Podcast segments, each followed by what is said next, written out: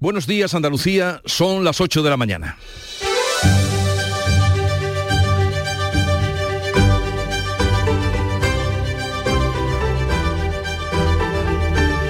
En Canal Sur Radio, La mañana de Andalucía con Jesús Vigorra.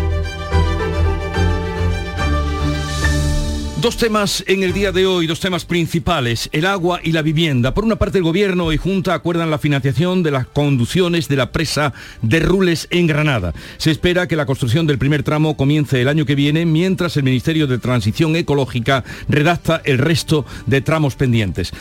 La Guardia Civil, por otra parte, está investigando 250 pozos ilegales en la comarca malagueña de la Axarquía. Un juez investiga a más de 100 personas por supuestos riegos ilegales. Hay 26 eh, detenidos, fueron ayer, puestos en libertad inmediatamente y en el Guadalquivir la Mesa del Agua ha pedido al gobierno que paralice la venta de agua entre las comunidades de regantes. El metro cúbico de agua se ha llegado a multiplicar por cuatro. Y en cuanto a la vivienda, que es otro de los temas de hoy, el Gobierno aprueba el aval del 20% de la hipoteca para menores de 35 años. El anuncio de Pedro Sánchez enfrenta a los socios del Gobierno. Podemos critica la medida porque favorece, dice, a la banca. Y el Gobierno andaluz, que anunció en enero una iniciativa similar, se apresura para aprobarla antes de que termine el mes de mayo. La mañana de Andalucía. Social Energy. La revolución solar ha llegado a Andalucía para ofrecerte la información del tiempo.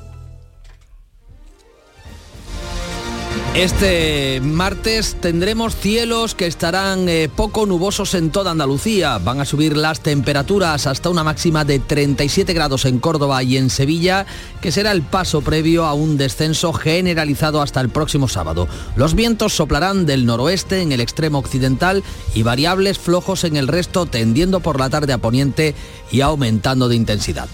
En mayo, amanece con una nueva ilusión con Social Energy. Revolucionate iluminando tu hogar noche y día, consumiendo tu propia energía y ahorra hasta el 90% en tu factura de luz gracias a nuestras baterías. Aprovecha las subvenciones disponibles para ahorrar con tus paneles solares. Primeras marcas con hasta 25 años de garantía. Estudio gratuito en el 955 44 11 11 y socialenergy.es. La revolución solar es Social Energy.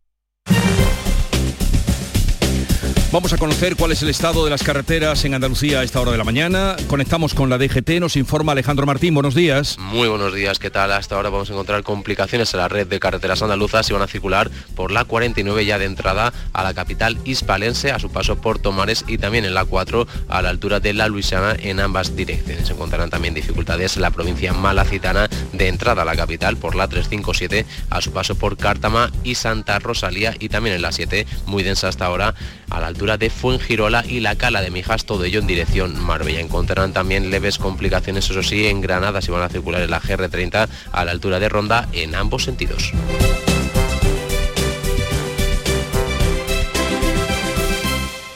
Si desde la 11 contáramos los deseos que han hecho realidad todos los premiados por nuestras loterías en 2022, sería algo incalculable. Un momentito, no. Serían concretamente más de 1.371 millones de euros. Ya, pero así sería más metafórico. que sí, que sí, pero con metáforas no das, por ejemplo, la vuelta al mundo y colaboras con una gran labor social. Vale. En 2022, desde la 11, repartimos más de 1.371 millones de euros en premios. Millones de deseos cumplidos gracias a todos. Porque la Lotería de la 11 toca mucho y toca muchos. A todos los que jugáis a la 11, bien jugado. Juega responsablemente y solo si eres mayor de edad. En Canal Sur Radio, la mañana de Andalucía con Jesús Bigorra. Noticias. Se alcanzó un acuerdo para la construcción de las conducciones de agua de los embalses de Beznar y Rules a la costa de Granada. Gobierno y Junta desatascan así una obra que lleva pendiente 20 años. Manuel Pérez Alcázar. El acuerdo se ha cerrado entre el secretario de Estado de Medio Ambiente y la consejera de Agricultura. La Junta pretende acelerar los plazos de redacción y también de adjudicación de todos los tramos. Destaca que este verano se licitará la construcción de la tubería principal y antes de final de año la que llegará hasta Almuñécar ambas vitales para el riego de los cultivos subtropicales. Fernando Moreno, presidente de los regantes del Bajo Guadalfeo, retrasa las expectativas del inicio de las obras, pero se muestra satisfecho. La obra, si todo va como debería seguirse según el secretario de Estado, sería a principios del 24. En este año no, no, pues claro, hay que seguir los cauces legales y toda la historia. Nosotros estamos contentos. Al margen de este acuerdo, otras obras pendientes. En Almería, la Mesa del Agua ha reclamado que las obras hídricas eh, sean declaradas de urgencia y que el Ministerio elabore un decreto que permita acelerar las obras de la desaladora de Villaricos para riegos en el Bajo Almanzora. José Antonio Fernández, presidente de la Mesa, pide un seguimiento de urgencia de las obras previstas que están programadas para 2026. Echamos de menos, bueno, algunas obras más que habría que haber declarado todas las obras que hay pendientes ahora mismo por ejecutar en la provincia de urgencias para poder acortar plazos en la ejecución piden que lleguen a Almería los cuatro hectómetros cúbicos del Negratín que las la Confederación del Guadalquivir no podrá destinar a cultivos de arroz en Sevilla. Vamos a saludar en este punto a Carmen Crespo, que es la consejera de Agricultura, Pesca, Agua y Desarrollo Rural, que estaba presente además en este acuerdo del que les estamos dando cuenta esta mañana. Consejera Carmen Crespo, buenos días. Muy buenos días, Jesús. ¿Qué tal? Eh, ¿Cuándo se verán los resultados de este importante acuerdo que firmaron ustedes ayer? Bueno, pues eh, comenzarán las obras según todos los plazos previstos, el primer, lo que es el desglosado número 9, en el año 2024. Pero lo más importante de todo ello es que con esta obra, que es una obra de interés del Estado, eh, llevamos desde el año 2004 los andaluces sin poder disfrutar de lo que son las canalizaciones y después de algunas negociaciones y sobre todo que la Junta de Andalucía ha decidido, sin tener competencia en la materia, pues pagar parte de lo que tienen que pagar los regantes para que la obra se pueda desbloquear y comenzar en este caso el desglosar número 9 y lo que estamos pidiendo también es que se den prisa en un proyecto que están finalizando, que es el desglosado número 3, que es fundamental también para los regantes, especialmente de la zona de la costa. Para que nos entiendan todos los andaluces, aunque ya llevamos días hablando de Rules y del embalse de Rules, lo que va a significar es que el agua que está ahí embalsada y que no se puede utilizar vaya a, las, eh, a toda la producción tropical que hay en la costa y también la de eh, Beznar, ¿no? Sí, son 11 desglosados lo que podía eh, tener la presa de Rules. Esta presa se terminó en 2004 y hay posibilidades de esos 11 desglosados que ya están establecidos y lo que hace falta es hacer los proyectos fundamentales y lo que el proyecto ahora mismo está finalizado es el 9, que es la tubería principal, y en este momento el 13 está finalizando, que va hacia la costa tropical, donde podrían los regantes tener ese agua pues rápidamente con el desglosado número 3, pero también para, para abastecimiento, es decir, que el agua de Rules tanto para abastecimiento como para regadío. Por tanto, se ha creado una comisión técnica que va a evaluar un poco el seguimiento de las obras y fundamentalmente que es un acuerdo histórico, porque eh, gracias a la aportación de 15 millones de euros a través del decreto de sequía de la Junta de Andalucía, el presidente de la Junta ha sido generoso con esa posibilidad para arrimar el hombro, a pesar de ser unas condiciones de interés del Estado, pues ha desbloqueado la situación, ya lo firmamos con los regantes y considero que es un momento histórico para Granada, porque Granada está viendo y toda Andalucía, que esta presa tan importante, que además tiene agua en estos momentos, pues en un momento de sequía está sin conducciones desde hace muchos años y teníamos que desbloquear esto como fuese, ¿no? Y por tanto firmamos con los regantes y ayer ya se materializó en el Ministerio pues con un convenio que en este caso Acuaes establece que, que vamos a aportar esos recursos económicos. ¿Qué hemos dicho? Que el 9 está bien, pero que se den la, máxima prisa posible en que el 3 está desarrollado con el proyecto para poder también financiarlo y seguir adelante. Pero se desbloquea una situación histórica, porque claro, no tenía conducciones y ya se comienza con la puesta en marcha de la ejecución de la primera conducción, que es la tubería general que, que tiene que ver con la nueva. Eh, con ocasión del encuentro que tuvo usted con el secretario de Estado, consejera, ¿pudo abordar las otras inversiones que está reclamando la Junta? Vamos, eh, inversiones en, el, sentido de construcciones y, obras hidráulicas. Sí, bueno, fue un, un, ratito muy corto porque claro, le dedicamos a Rules lo que tuvimos que dedicarle, obviamente, porque ayer era la reunión de Rules, pero sí, efectivamente, pudimos hablar de, de la situación que tenemos por ejemplo, con Siles, por ejemplo, en estos momentos con las desaladoras, y bueno, pues la desaladora de Alto Almanzora, por ejemplo, que es una zona principal en estos momentos de sequía, que está sufriendo una sequía pertinaz y que además no tienen una fuente hídrica, donde recordemos que se ha recortado el Tajo Segura, pues en estos momentos esa desaladora le quedan para dos años, ¿no? Y por tanto, creemos que es un error no haber comenzado a, a poner en marcha esa infraestructura de desalación de interés del Estado. La desalación es de interés del Estado, por tanto la premiamos a que era absolutamente necesario y que tenían que buscar otra fuente hídrica para la zona del levante de Almería, que en estos momentos estaba muy complicado. Y por supuesto, la desaladora de la Sarquía, eso va a más largo plazo, pero evidentemente nosotros estamos haciendo en la Sarquía el agua regenerada, conducciones para abastecimiento desde Málaga capital, pero que ayuden a la situación de sequía, que es una situación extrema y que en estos momentos eh, hace muchísima falta que todo lo que puedan arrimar en la cuestión de sequía y por supuesto que comiencen las obras hidráulicas del Estado, que son 17 en Andalucía y que están todavía sin hacer, ¿no? Desde hace muchos años. ¿Y de Doñana comentaron algo, consejera? No, nosotros no hablamos, es un tema puramente de agua y lo que sí podemos hablar es que eh, las infraestructuras hídricas de, Huelva son fundamentales, es decir, eh, el trasvase, lo que puede ser la presa de Alcolea, eso es continuo en nuestras reuniones. Es decir, que hay que poner, mm, constituir y poner en marcha la comisión del trasvase de 20 hectómetros en superficie, que por supuesto la presa de Alcolea desde Andalucía desde la Junta de Andalucía lo tenemos claro que hay que finalizar esa obra que está medio construir y que es fundamental para que en estos momentos tuviéramos 166 hectómetros cúbicos de lo que llovió en Navidad y por tanto estamos desdeñando una posibilidad de embalsar agua, es decir, hay muchísimas obras hidráulicas del Estado, especialmente también en Huelva, que están sin finalizar y sin comenzar, es que no han empezado ninguna. Y por tanto, hoy es un momento histórico para, para, una obra del Estado como ese Rule.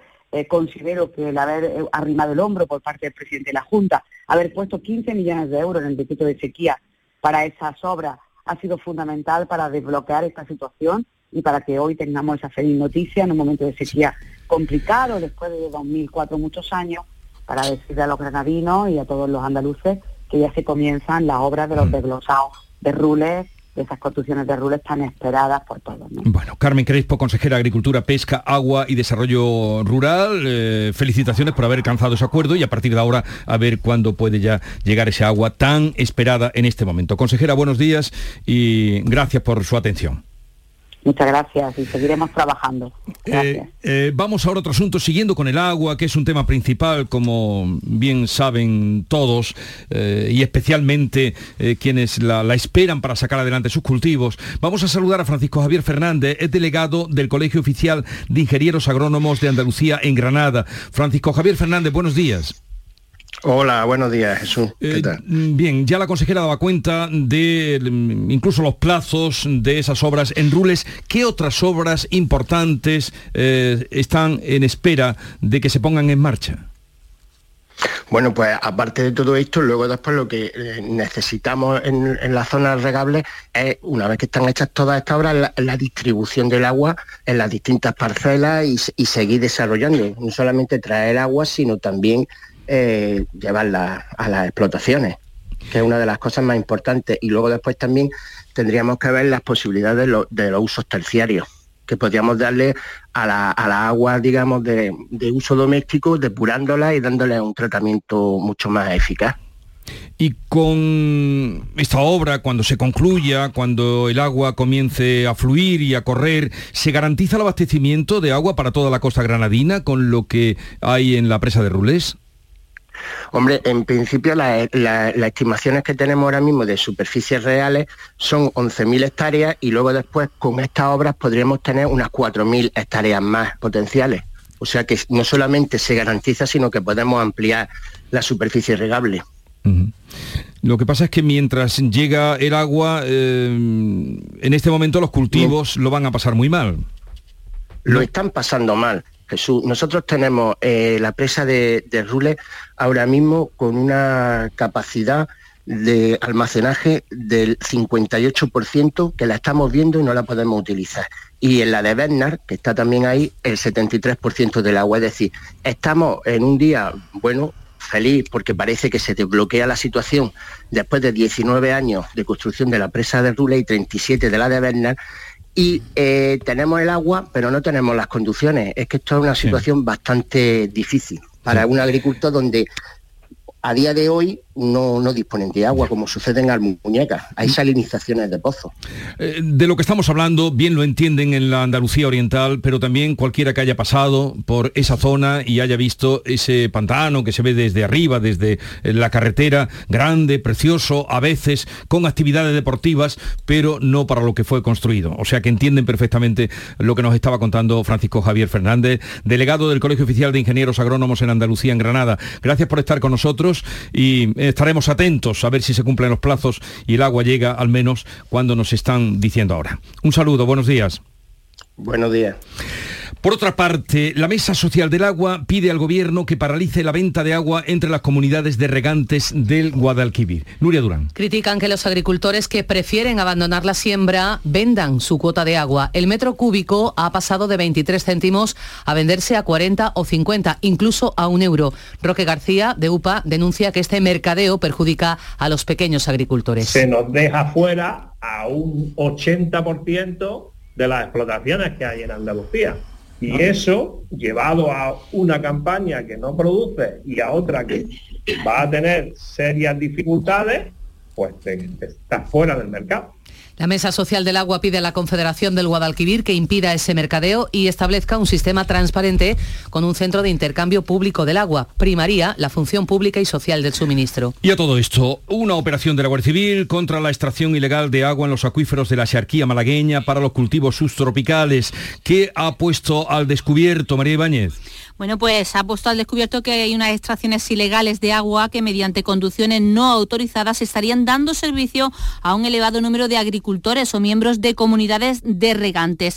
La Guardia Civil está investigando a unos 250 pozos ilegales en la Sarquía y más de un centenar de agricultores. De hecho, se han detenido a 26 personas, aunque ya han sido puestas en libertad. El juzgado de Vélez Málaga, que está instruyendo el caso, ha pedido a las comunidades de regantes y a los investigados que dejen de regar mientras se comprueba la situación. El consejero de Sostenibilidad, Ramón Fernández Pacheco, precisamente estaba ayer en Vélez, Málaga, y decía esto respaldamos el trabajo de la Guardia Civil, estamos absolutamente en contra de la extracción ilegal de aguas subterráneas que esquilman nuestros acuíferos. Por eso el empeño que la Junta de Andalucía viene eh, poniendo en marcha para traer aguas, recursos hídricos a la provincia de Málaga y de manera muy especial a la Sarquía. En la Sarquía, donde hay 13.000 hectáreas dedicadas al regadío de subtropicales que necesitan 64.000 millones de litros de agua al año, están precisamente en la Sarquía, en la comarca con la situación hídrica más deficitaria de nuestra provincia algo de mareo pueden sentir ustedes con los litros, hectómetros de agua, pero es la necesidad eh, lo que hace que eh, abundemos en este tema y la subida de las temperaturas que ha hecho que quede prohibida la quema controlada de pastos, de hacer candelas o barbacoas al aire libre hasta el 15 de octubre. Y abundando en las temperaturas, los alumnos andaluces podrán adelantar la salida de clase a partir del lunes en caso de una ola de calor. El Consejo de Gobierno estudia hoy actuaciones ante esas altas temperaturas. Los alumnos podrán salir de manera anticipada, pero nunca antes de las 12 del mediodía. Necesitarán autorización y ser recogidos por un familiar. Se trata de una opción voluntaria para las familias en los colegios que, que se acojan a esta medida. El portavoz de la Asociación de Profesores de Andalucía, Antonio Brea, no cree que la utilicen muchas familias. Muchas familias por razones de conciliación se van a ver en grandes dificultades para ejercer ese derecho y otras muchas pensarán que puede ser negativo tu ejercicio para el desarrollo educativo de sus hijos, teniendo en cuenta que el resto de la clase va a seguir dando las asignaturas que correspondan. No creemos que vaya a haber una desbandada en los centros educativos. La Consejería de Educación ha adelantado al 15 de mayo el plan si las circunstancias climatológicas así lo aconsejan. Hoy seguirán las altas temperaturas que van a dar una tregua a partir de mañana y hasta el domingo, hasta el próximo sábado, con un descenso que será de hasta 8 grados en algunos puntos de Andalucía. Son las 8, 19 minutos de la mañana. La mañana de Andalucía. Buenos días. En el sorteo del cupón diario celebrado ayer, el número premiado ha sido 29.424 29424. Serie 12012. Recuerda que hoy, como cada martes, tienes un bote millonario en el sorteo del Eurojackpot de la 11. Disfruta del día. Y ya sabes, a todos los que jugáis a la 11, bien jugado. En Canal Sur Radio, la mañana de Andalucía con Jesús Bigorra. Noticias. Y del agua pasamos ahora a la vivienda, que es otro centro de atención en este día, porque el Consejo de Ministros va a aprobar la propuesta de Pedro Sánchez de avalar a los jóvenes el 20% de la hipoteca para la compra de vivienda, que cuenta, eso sí, con el rechazo de sus socios de Unidas Podemos. Desde la parte socialista, la ministra Raquel Sánchez defiende que la medida es una más, dice, de las promovidas para facilitar el acceso a la vivienda a los jóvenes. Un parque público de vivienda que, esté sujeto a protección permanente, un parque público de vivienda que no se pueda enajenar, pero también hay que ser conscientes de que hay una realidad en nuestro país, que hay muchas personas que siguen queriendo optar por la compra de, de vivienda y que por lo tanto también es una realidad que hay que atender, que hay que darle respuesta. Sin embargo, la propuesta abre una nueva grieta entre los socios de gobierno. Yolanda Díaz considera que va en dirección opuesta a la ley de vivienda y Pablo Fernández de Unidas Podemos muestra su rechazo. Esto es una medida de Ana Patricia Botín que también ha planteado el Partido Popular y que agrada a Vox. Medidas como estas son las que provocaron en su día la burbuja inmobiliaria. El Partido Popular se atribuye la autoría de la idea. El Congreso debate esta semana la propuesta del PP que incluye la concesión de un aval de hasta el 15% del total de la vivienda para jóvenes. Desde Andalucía, el presidente de la Junta, Juanma Moreno, resta credibilidad a las propuestas del socialista. Estamos en campaña electoral y entonces bueno, se ha convertido en la, se ha convertido la campaña electoral en un carrusel de anuncios por parte del Sánchez que son además todas, evidentemente todas falsas, porque son iniciativas o bien que han puesto las comunidades autónomas, o iniciativas que ya estaban, o iniciativas que nunca se van a llevar a cabo. La Junta aprobará en mayo el aval del 15% de las hipotecas de jóvenes menores de 35 años y Vox se atribuye también la autoría de la medida. Jorge Bouchardé invita al Gobierno a copiarle el resto de sus iniciativas. El Partido Socialista acierta cuando nos copia, pero ya que se ponen, que se lo pongan a copiar todo. Que liberen el suelo secuestrado por sus ayuntamientos, que se garantice la expulsión inmediata de cualquier ocupa, que lo empiecen a copiar todo. Jueces y fiscales acaban sin acuerdo la segunda reunión con el Ministerio y mantienen la convocatoria de huelga para dentro de una semana. La nueva oferta para la mejora salarial sigue sin ser satisfactoria para ambos colectivos. Desde la Asociación Profesional de la Magistratura inciden en la importancia de la estructura retributiva, como ha expuesto su portavoz Juan José Carbonero. En la mesa se, está, se, habla de lineales, de progresivas, de porque en realidad el objeto propiamente dicho de la mesa no es tanto una cuestión de, eh, monetaria o cuantitativa, no es eso es, eh, principalmente, sino que es un problema de estructura eh, retributiva de la carrera. Las asociaciones de jueces y fiscales van a consultar a sus afiliados la nueva oferta del gobierno a lo largo del día de hoy y de mañana. De momento mantienen la huelga convocada para el 16 de mayo. A partir de las 9 de la mañana hablaremos con Cristina de Seus, que es la presidenta de la Asociación de Fiscales, a ver qué nos dice en torno a la reunión de ayer y al futuro de esa, de esa huelga que todos quieren evitar. Bien, Comisiones Obreras ratificará hoy el acuerdo para la subida salarial que ya UGT, la patronal y CEPIME han aprobado por unanimidad. El acuerdo recomienda subidas salariales del 4% este año, del 3% los dos siguientes y una revisión añadida que en caso de que la inflación supere el 4% podría implicar otra subida de hasta el 1% para cada uno de los años del acuerdo. Beneficiará a más de 10 millones de trabajadores. En todo caso, tendrá en cuenta las circunstancias específicas de cada empresa.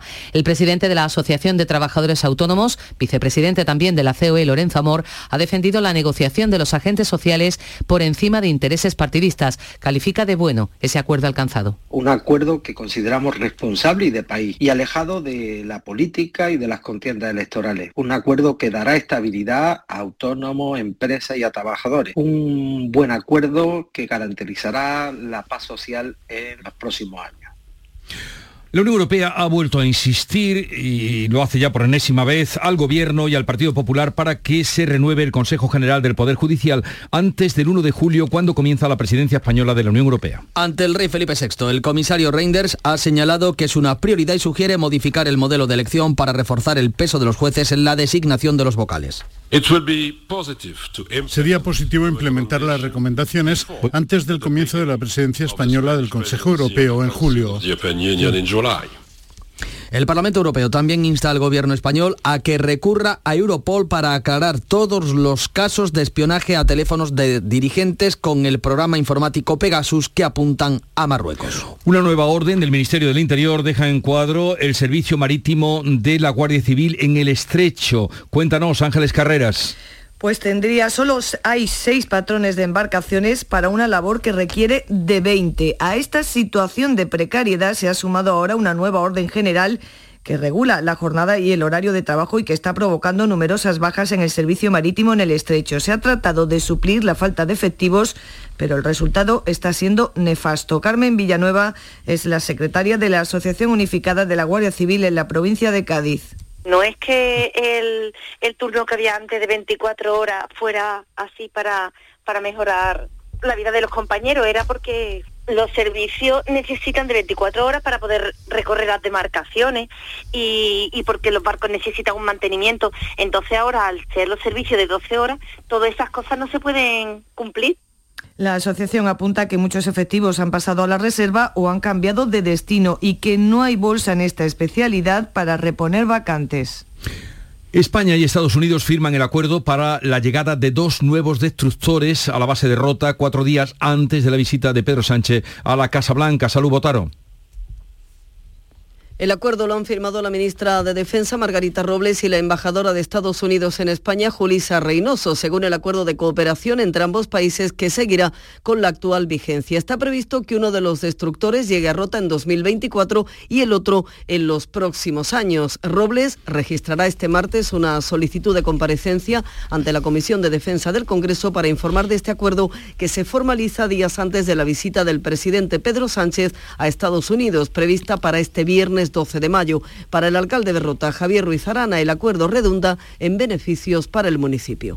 En materia de alquileres, de vivienda, consumo en la localidad, en mayores servicios que se prestan aquí en la localidad y por supuesto también eh, a mayor presencia, mayores necesidades de mantenimiento de las instalaciones. Se confirman también los contratos de mantenimiento de los barcos, de las instalaciones de la base. Esta firma es consecuencia del compromiso expresado por el presidente Biden durante la cumbre de la OTAN de Madrid.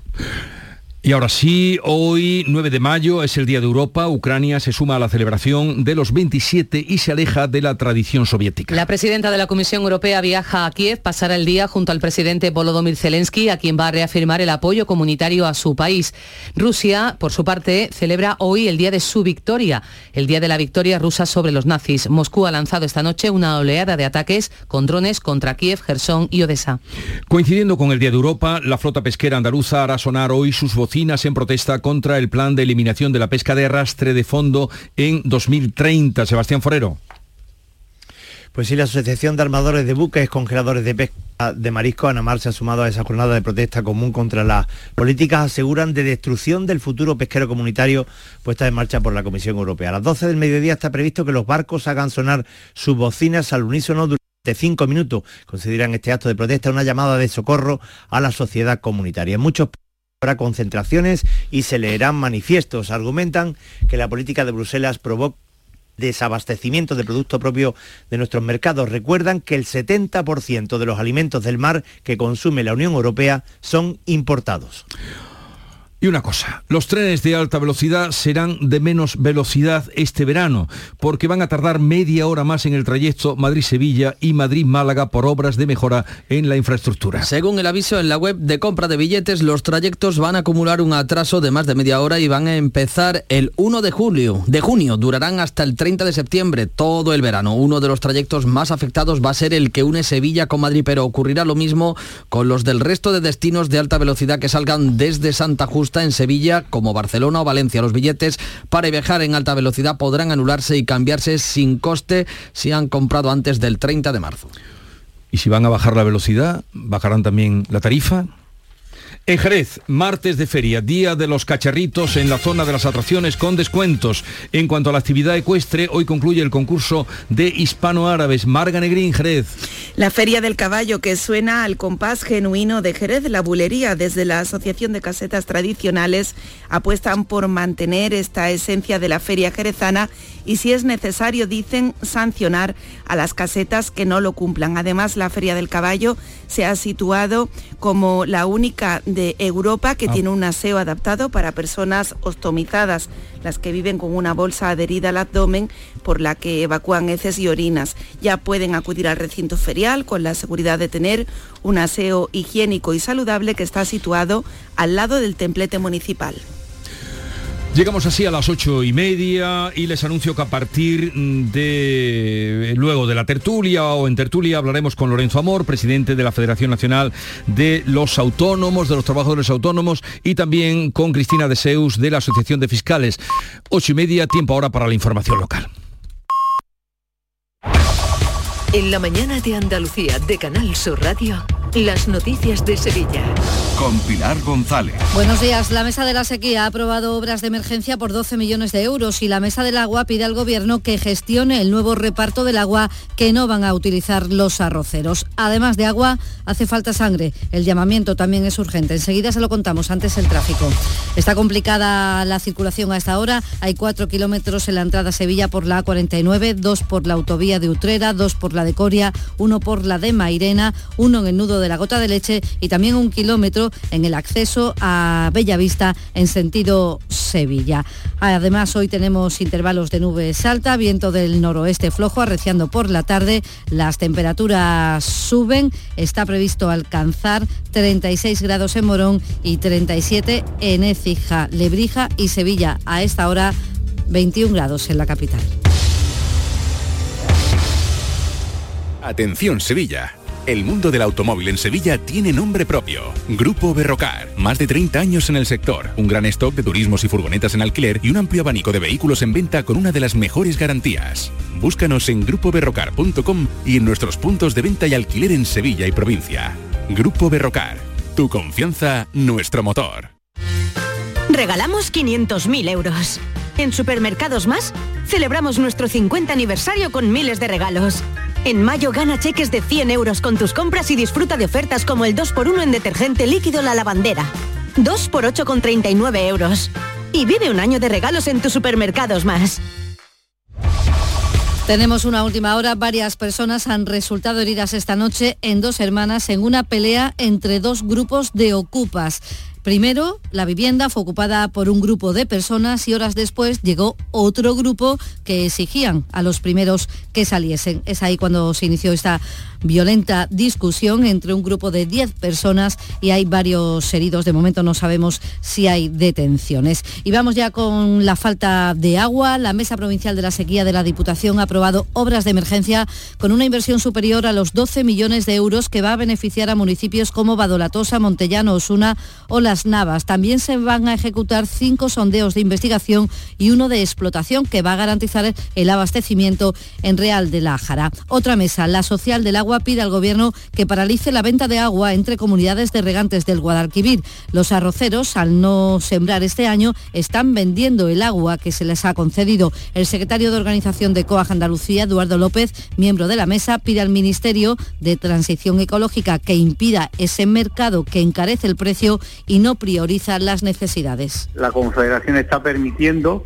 un mercadeo del agua, que es un escándalo, en un momento de sequía, de extrema necesidad, cuando ese agua es para atender situaciones extremas. Mientras los colegios podrán adelantar el protocolo de medidas contra el calor al próximo lunes, su fecha habitual es el 1 de junio, pero será ahora el 15 de mayo. Se investigan las causas de un accidente laboral que ocurría la pasada mañana.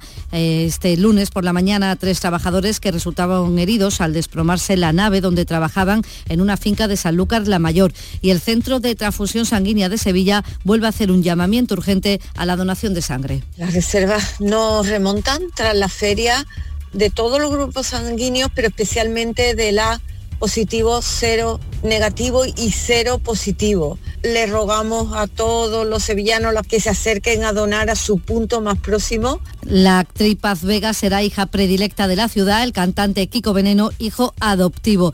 También será a, a título póstumo hijo adoptivo José Elía Bonel, quien fue jefe adjunto de Parques y Jardines del Ayuntamiento. El Ayuntamiento además concederá 28 medallas por el Día de la Ciudad el próximo 30 de mayo en Fibes, Día del Patrón. Deportes, Nuria Gaciño, buenos días. Buenos días, Fernando. Ya se entrena con el Sevilla, sí que estará en el 11 titular que el jueves salte en Turín ante la Juve en la ida de las semifinales de la Liga Europa. Suso está casi descartado y la Mela sigue sin poder entrenarse. Vamos a ver quiénes entran definitivamente en la expedición sevillista que viajará mañana a Turín. El Betis tiene previsto presentar hoy a la una a su nuevo director deportivo, Ramón Planes.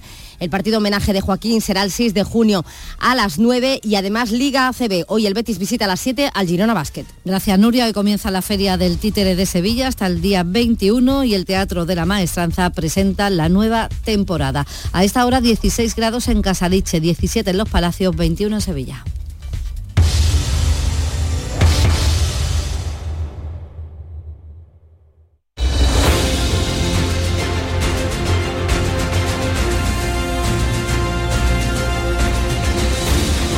...8.35 minutos de la mañana y en un momento vamos a abrir tertulia de actualidad... ...hoy con Amalia Burnes, Antonio Suárez Candilejo y Teo León Gros.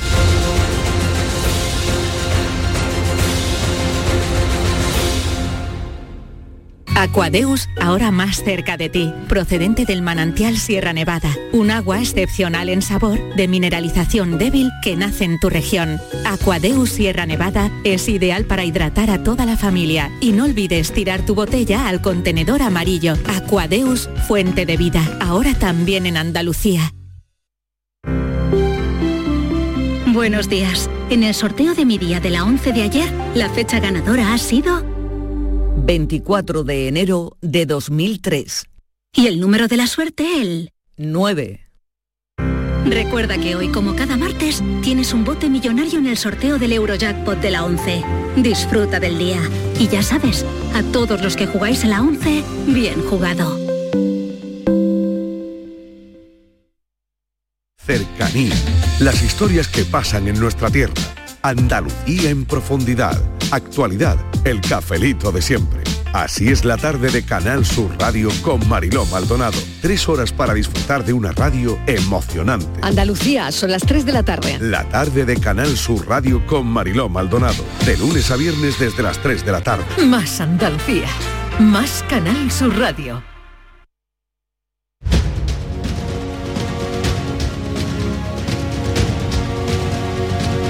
Esta es La Mañana de Andalucía con Jesús Vigorra, Canal Sur Radio.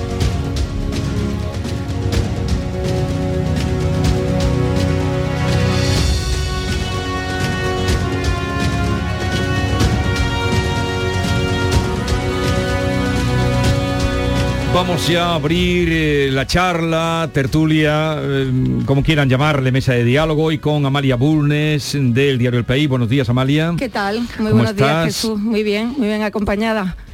Eh, por vosotros. Lo dices por Teo. No, lo digo por todos vosotros, por Carlos, que está en el control, por nuestros compañeros, sí. Por mí no, ¿no?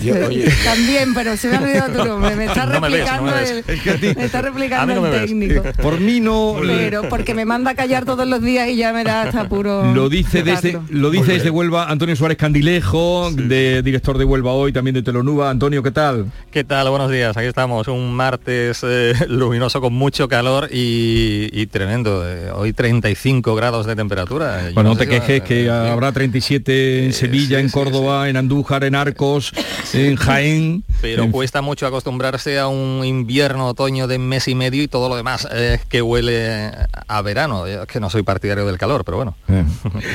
Y Teo León Gross de Mesa Análisis, una menos 10 cada día en Canal Sur Televisión. Buenos días, Teo. Buenos días, eh, Jesús, a ¿Algo todos que alegar? y a Víctor en particular, porque hombre, eh, Víctor, si ya no se me mencionamos- olvida, ¿eh? Si Víctor, mencionamos Víctor. a Carlos, no mencionar al gran Víctor, que es quien, además lo, hemos tenido convaleciente quien eh, reina unos en este estudio y quien reina con mano dura. Lo hemos tenido convaleciente unos días y hoy celebramos su, su vuelta. Eh, hoy vamos a hablar, mm, bueno, de lo que nos dé tiempo, como siempre. Pero hay dos temas principales. Uno es el agua, otro es la vivienda, eh, uno es la vivienda, otro el agua, y luego temas salarios, y luego iremos también a, a jueces y fiscales. Eh, Fíjate Jesús que, que no es habitual eh, de un tiempo a esta parte que los temas sean temas realmente importantes. Es decir, que... que Los digas dos que he de- dicho, de- desde de- luego, ¿De fundamentales. qué se está hablando hoy? Se está hablando de dos de los grandes problemas que tenemos, del acceso a la vivienda y, y- del agua, porque, porque la situación es, dura y en algunos sitios muy dura.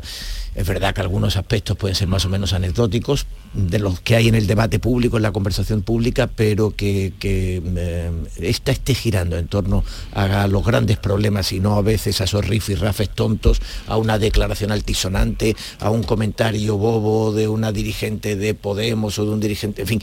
eh, eh, a mí me parece una buena, una buena señal. Y los salarios, no nos olvidemos de los salarios, No, no, que si he algo, dicho también los salarios, claro, ahora hablaremos que si de algo eso. afecta a, a los ciudadanos, al bolsillo, a la cesta de la compra, a ir a trabajar, yo creo también con más disposición. ¿eh? Yo creo que cuando uno llega a fin de mes y, y nota que la cuenta corriente no está a cero ni en rojo, pues la vida se ve de otra manera. Yo creo que eh, indexar los salarios a, a la subida de precios y a la inflación ha sido un gran éxito de las agentes sociales de, de este país, que hará que todos que trabajamos Totalmente. o queremos trabajar vayamos un poco más contentos o al menos menos además, deprimidos sin todas la, las mañanas. y además sin la intervención del gobierno, que es un dato yo creo que muy a tener en cuenta. O sea, lo que han sido capaces de, de hacer, bueno, Comisiones Obreras se lo dirá hoy, pero UGT y la patronal lo que han conseguido, eh, yo creo que es un- una buena noticia para empezar, pero un ejemplo de, lo, de las muchas cosas que se pueden hacer cuando hay voluntad por ambas partes y que, que es lo que los ciudadanos están esperando, eh, soluciones más que problemas, que para eso se eligen eh, tanto a los representantes políticos como sindicales como, como de la patronal, ¿no?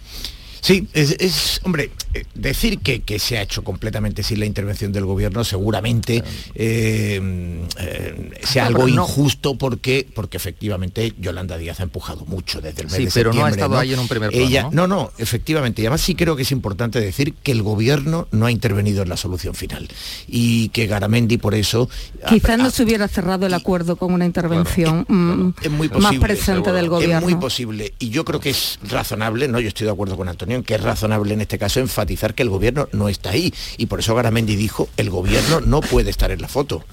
Porque esto es un acuerdo efectivamente de los agentes sociales, de patronal y sindicatos. Y mm, aunque hay una cierta indexación a la inflación, no es exactamente... este acuerdo nos recuerda algo que de un tiempo a esta parte había desaparecido o ha desaparecido en la negociación en España, en la, en la idea de la negociación política, que es un nivel de renuncia muy significativo por ambas partes. Han Sí. renunciado a cosas que para ellos eran, al empezar, eran líneas rojas. Y por tanto, ambos han cruzado sus líneas rojas para, eh, para alcanzar el acuerdo. Un acuerdo que evidentemente no es vinculante, que es simplemente el acuerdo de Mm, referencia. recomienda. Hay Sí, 1.200, recomendaciones, sí, sí. hay 1.200 convenios todavía por cerrar, en fin, y, y no en todos los sectores naturalmente podrá ser igual. Sí me parece que es muy interesante y CESIF lo está enfatizando, que eh, los, los funcionarios públicos le digan ahora al gobierno, el gobierno queda un poco retratado con este acuerdo, porque le están diciendo los funcionarios, oiga, la empresa privada eh, respeta más o cuida más a los trabajadores que la empresa Bueno, pública, el, el- que la el administración. el gobierno sí, sí había, sí había hecho ya una adecuación mínima ¿no? de, lo- de los salarios públicos Sí, a, pero se había quedado al- por debajo de a la este. inflación Se que está por debajo, Se efectivamente. había quedado ¿no? por debajo, medio punto por debajo. Sí, de es este. verdad que el escenario es totalmente diferente, porque el discurso la semana pasada que estuvimos aquí en el, en el primero de mayo, hablábamos justo de lo contrario, ¿no? de que el gobierno había dado un pasito adelante en la subida de los salarios públicos y ahora le tocaba al sector privado eh, retratarse, ¿no? que en, en ese momento yo desde luego no tengo dotes adivinatorias por lo que se ve, porque hablábamos ese día que, eh, bueno, que la COE no, no quería volver eh, a sentarse, por el, el último acuerdo de negociación colectiva se firmó eh, que se firmó en España fue en 2018, el último año de aplicación fue 2020 y ni se, ni se preveía ni se, ni se le esperaba. ¿no?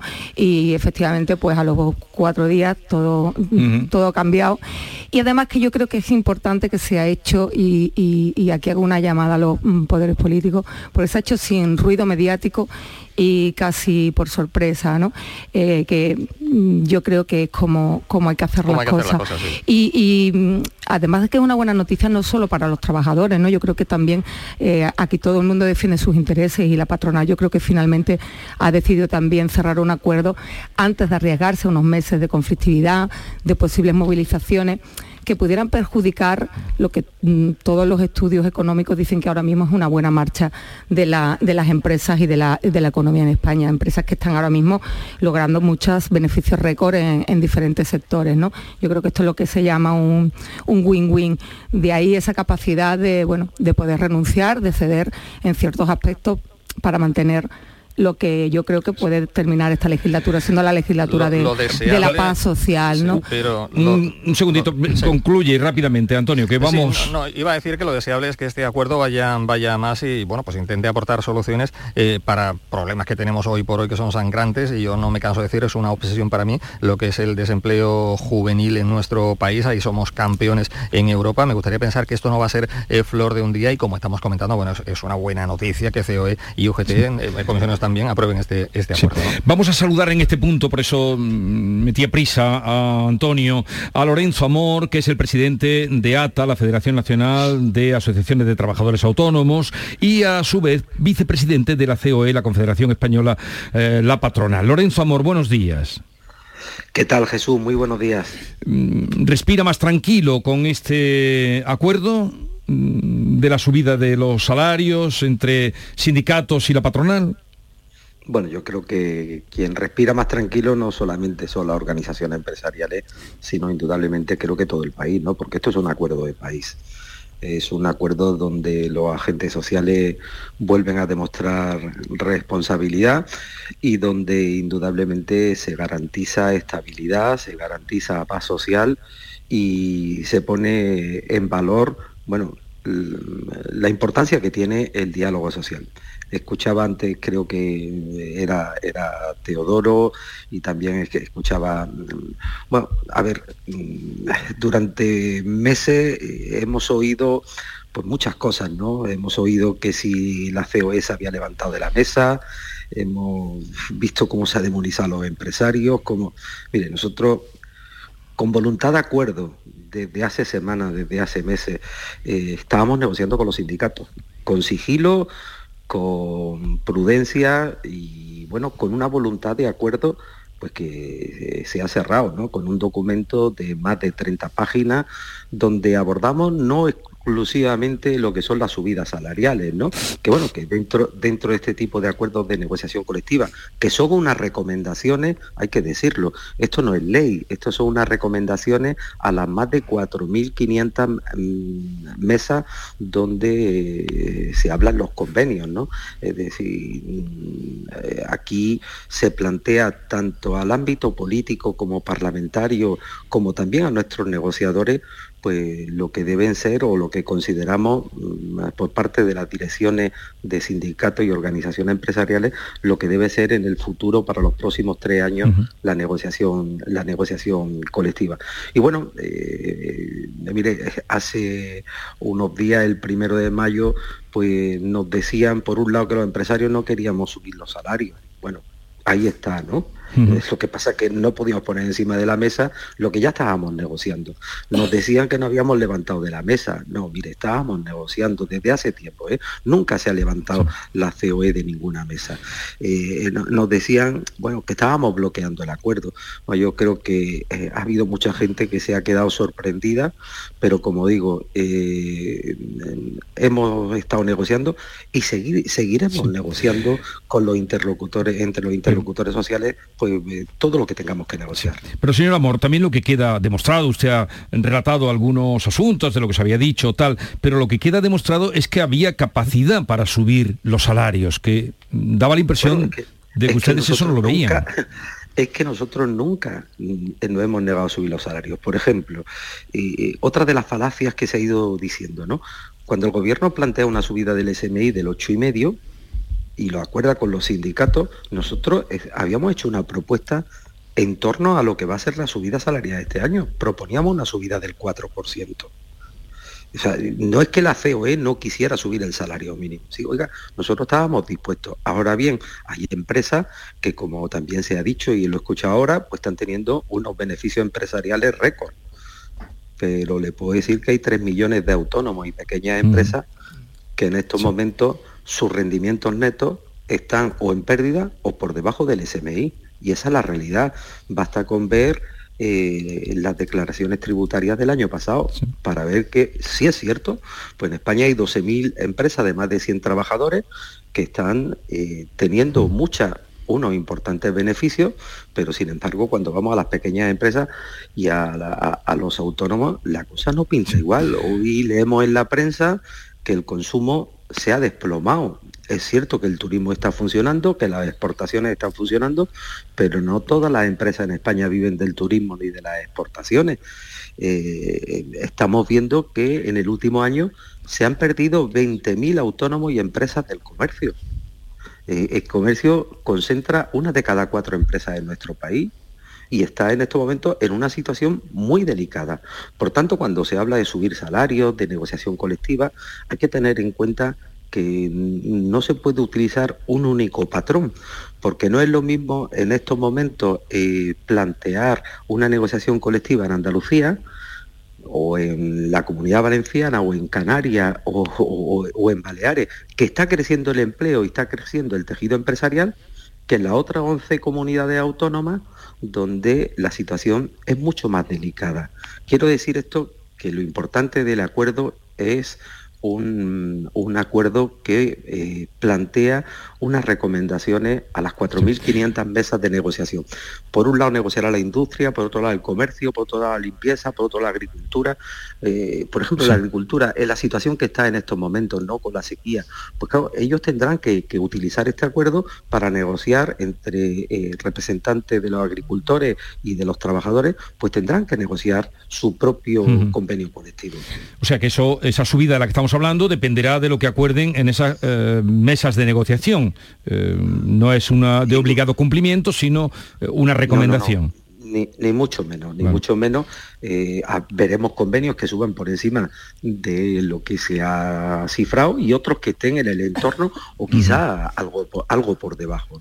Eh, esto es lo que tiene. Lo que sí es verdad es que eh, tanto sindicatos como organizaciones empresariales pues planteamos a nuestras mesas de negociación, que como digo son, son muchas, multisectorial y multiprovincial también, pues planteamos lo que consideramos que debe ser el futuro, ¿no? Y, por dónde tienen que ir esas subidas esa subida salariales. Bueno, Lorenzo Amor, presidente de ATA, vicepresidente de la COE, de la Confederación Española de Organizaciones Empresariales, gracias por estar con nosotros.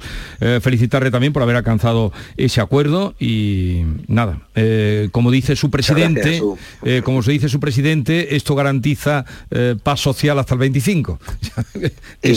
indudablemente. Yo creo, ah. yo creo que esto es muy muy importante eh, y que se garantice también que los trabajadores con los problemas de inflación que tenemos pues tengan una, una garantía salarial.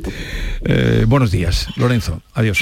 Muchas gracias. Eh, en fin, no sé si queréis apuntar algo más o cambiamos de tema. decía el señor López Amor que mm, los empresarios nunca han estado en contra de la subida salarial, pero hombre, mm, yo he escuchado y he leído a muchos empresarios, a muchas organizaciones de la patronal, advertir los muchos perjuicios que podría conllevar la, subida de, de los salarios. Si no es estar en contra, yo creo que se le parece bastante, ¿no? Pero en cualquier caso, lo que ha dicho López Amor, eh, me quedo Lorenzo Amor, Lorenzo, Amor, eh, ese titular que dice que bueno, pues que es un acuerdo de país que los agentes sociales han demostrado tener, bueno, pues en fin, eh, responsabilidad. Y yo creo que esto también beneficia mucho para limpiar, si se me permite la expresión, la mala imagen que, que, los sindicatos y la patronal han venido transmitiendo en los últimos tiempos.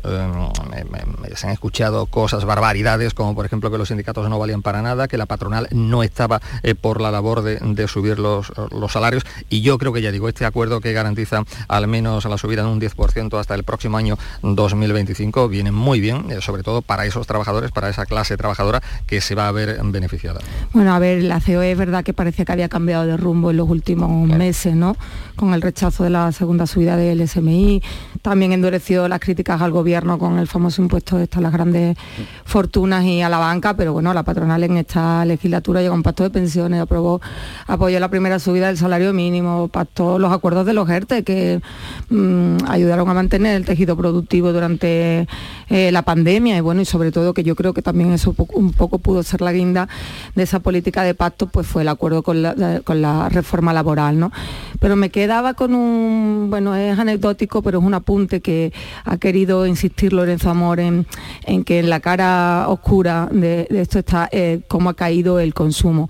Eh, pero bueno, yo soy una firme defensora que, la gente cuando tiene más poder adquisitivo eh, y los salarios se acercan a, los números de la, inflación, el consumo, pues la verdad es que se, reactiva y se fortalece. Yo creo que una subida de salario eh, conlleva casi directamente una reactivación de la economía. Yo no, soy tan, em, no polarizaría tanto en la patronal eh, parece, en, eh, oyendo ahora a Amalia, parecería que todo esto trataba de si la patronal cedía o no cedía, si se plegaba o no se plegaba.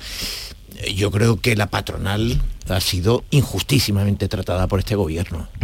injustísimamente. Es decir, yo creo que efectivamente después de llegar a los acuerdos de los ERTES, a la reforma laboral, el, pacto anterior del bienio anterior, etcétera, la subida de la primera subida del salario mínimo, pues, el gobierno emprendió una campaña, la de los poderes oscuros, la de los empresarios, la derecha empresarial, eh, la de los cenáculos de Madrid, esos señores con un habano que estaban conspirando desde la trastienda. Hombre, lo del habano no lo dijeron, eso eran los dibujos de Chumichune. No, no, sí, perdona, perdona, los dibujos pero, de perdona, pero lo del habano... Tú dices, pero tú dices, Teo, que ha sido lo del habano, sí, del ático, ¿no? Algo así en los en cenáculos, en los cenáculos, en, los, eh, en los reservados de los restaurantes de Madrid con un habano literalmente. Pero bueno, em, a ver, se creó una caricatura y recordemos que hasta ayer mismo una ministra del gobierno y por tanto el gobierno estaba llamando capo a uno de los principales a uno de los principales empresarios de este país, a Juan Roch. Entonces, eh, hombre, hablar de la patronal como si fueran estos, e, efectivamente, como si encajaran en esa caricatura, yo creo que a ver, yo creo que, la patronal, primero, la segunda subida del salario mínimo tuvo razones. Eh, yo, soy partidario de que, se, de que se suba, pero también creo que se estaban creando cifras redondas y que no se estaba evaluando, como acaba de explicar Lorenzo Amor, no en los beneficios que tienen, que es de lo que hablan desde el gobierno, los beneficios que tienen 100 grandes empresas. No, no se estaba valorando las miles de pymes, de autónomos y pequeñas empresas que están pasándolo muy mal y para las cuales una subida muy potente del salario mínimo eh, suponía evidentemente eh, mucha más tensión, mucho más estrés. Entonces yo creo que en ese sentido eh, el gobierno creó un marco incomodísimo para la propia patronal. Y me parece que en este caso lo que hay que destacar no son las, eh, digo, yo no me detengo en las amenazas de los sindicatos, vamos, otoño caliente, que se preparen para... Va a ser general. No, bueno, quiero decir, esto me parece que forma parte de la retórica sindical y del entorno del 1 de mayo. Pero sí que me parece que eh, la patronal ha resistido bastante bien esas provocaciones que le venían desde el propio Consejo de Ministros, insisto, y, eh, ha estado la negociación. Ha hecho una negociación discreta, ha tenido una idea clara, lo acaba de decir eh, Lorenzo Amor, que, eh, en fin, que se refleja en el, resultado final que es de... Y por eso ahora no le invitan a la celebración. ¿no? ¿no? bueno, a ver, yo creo que el gobierno no ha estado exactamente. Es decir, a mí sí me parece, Yolanda Díaz ayer quiso decir, oye, y, con razón, dijo, oiga, que yo estoy desde el mes de septiembre apretando, ¿no? Apretando para que se sienten, para que hablen y tal. Bueno, sí, pero había que haberle dicho, sí señora, usted ha estado desde el mes de septiembre. Pero eso sí, con la mano derecha invitándoles a negociar y con la mano izquierda poniéndole una vela al diablo porque en muchas ocasiones eh, no ha sido justa con la patronal en este tiempo. No sé si conviene conmigo, Teo, que es cierto que, esto no es un éxito del gobierno en absoluto, pero sí puede ser un regalo político en plena campaña, ¿no? Eh, em, Em, en tanto mm, que el, gobierno quiere centrar ahora mismo toda la campaña en la recuperación económica, en la gestión económica, en, bueno, en cómo no ha participado en la negociación, pero sí ha empujado a esto. Y quizás desde el gobierno sí ellos mismos le puedan dar esta lectura de que les favorece ¿no? este escenario de paz social de cara a, las elecciones en las que, bueno, es verdad que el Partido Popular está centrado en el antisanchismo y, y en hablar un poco, que ya creo que tiene menos, menos argumentos de la debacle económica y tal.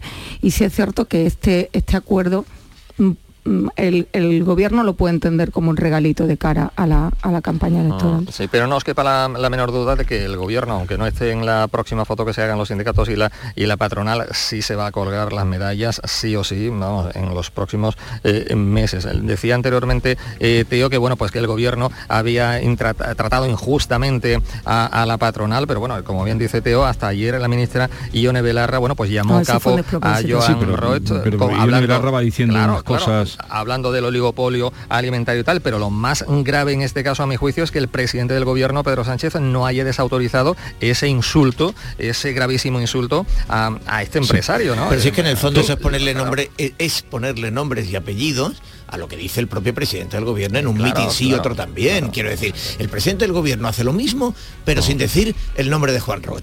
Y Yone Belarra, como es, en fin, en Podemos tienen siempre, se permiten un paso más allá, pues eh, le pone un nombre propio, le pone, le pone rostro al discurso del Ahora cuando- presidente del gobierno. Ahora, cuando Yolanda Díaz vea a Garamendi, donde había un idilio ahí, algo le dirá.